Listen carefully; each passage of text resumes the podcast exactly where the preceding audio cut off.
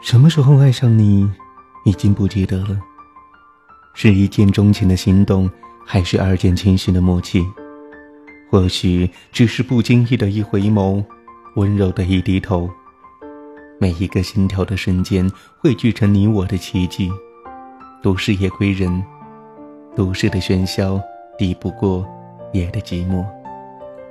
亲爱的听众朋友，晚上好，暖男护在遥远的贵州送上午夜的问候。好久不见，你们想我了吗？人有的时候总是会去怀念、去回想，怀念那个曾经年少无知的年代，回想那一个曾经疯狂、曾经迷乱的青春。是的，那些故事只能写给一个人听。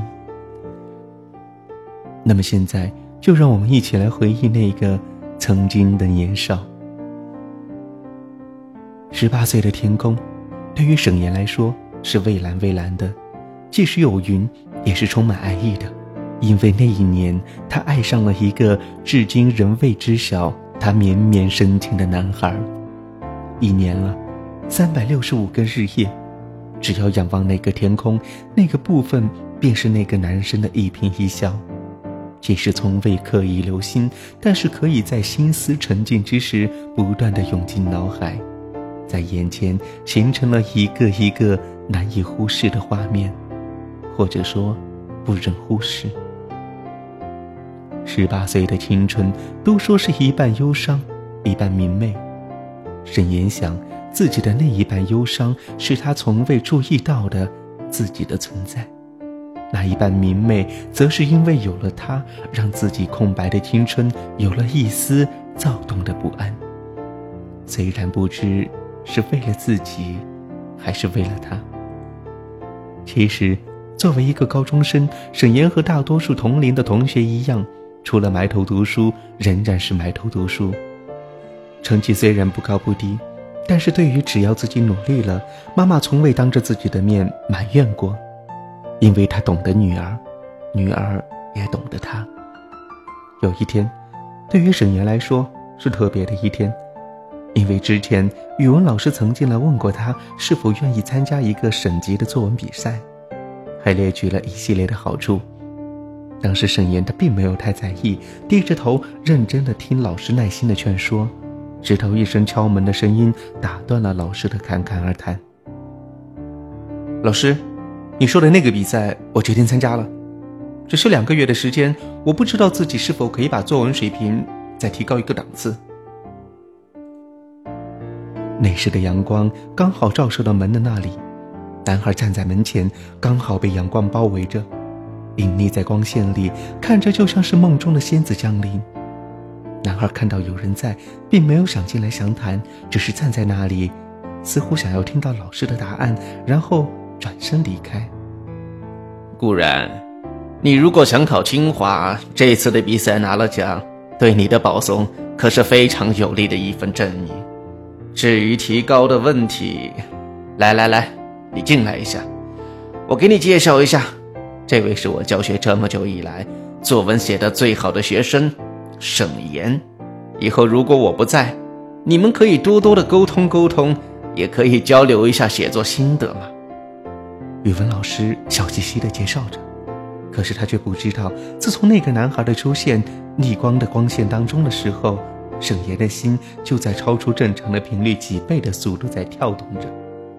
后来，沈岩和他也没有单独的相处过，因为自己不知道和他的距离忽然拉近的时候，是否可以控制那一颗想要蹦出来的心。于是，他们的交流就是在语文老师的催促下进行的。沈岩，你看看，顾然的这篇作文有什么感想？顾然。你觉得沈岩的文字和你有几分的距离？两人就这样在语文老师的提示下，简洁的、正式的，或者含蓄的、委婉的表达着自己的观点。沈岩不知道自己当时说的话是否发颤，只知道自己一直在努力的控制着自己的音调。沈岩在男孩的语调中听不出任何的紧张。只知道他的每次回答的时候，都会习惯性的摸一下自己的左手的拇指。为什么不是脸呢？后来沈岩想，于由于藏着这样的一份青春萌动，怎敢直视之？两个月的时间，说短不短。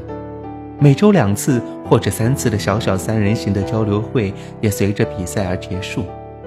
那段对于沈岩来说的幸福时光，就在这样画下了短暂的痕迹之后，终止了。比赛的结果出乎沈岩的预料，虽然不知道男孩的作文水平，但是在短短的两个月指导之后，省级一等奖就这样被他收入口袋，还是让自己大吃一惊。或许老师所说的保送增加了这份重要的一个奖杯，会更加的顺风顺水。虽然知道他的班级距离自己的班级不过四十九步，可是沈岩从来没有过一次到过那个班级找过他，也从来没有在校园里他经常光顾的操场上寻找着他飞扬的背影。唯有仰望天空的时候，想象着和他擦肩而过的时候。如果自己能够再大胆一点、主动一点，是否就不会是现在这样一个局面呢？唯有在一千素白的纸上写下心中各有所想，以及那一份对他的情思。十八岁，一个美好的年龄，因为一个人，我的脑海里上演着之前十七岁的时光里不曾有过的故事。因为一个人，我的笔记里出现了最多的一个词语“固然”。你翩然而至，却不曾一顾我的痴心。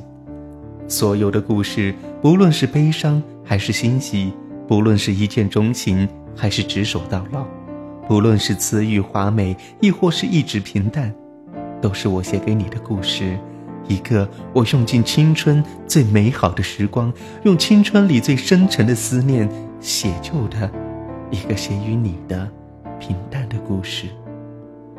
天涯咫尺，咫尺天涯，唯有相思无尽。那么，在这最深的夜，我在忧伤的音乐里将你念起，把我写于你的故事，一字一字的读与你听。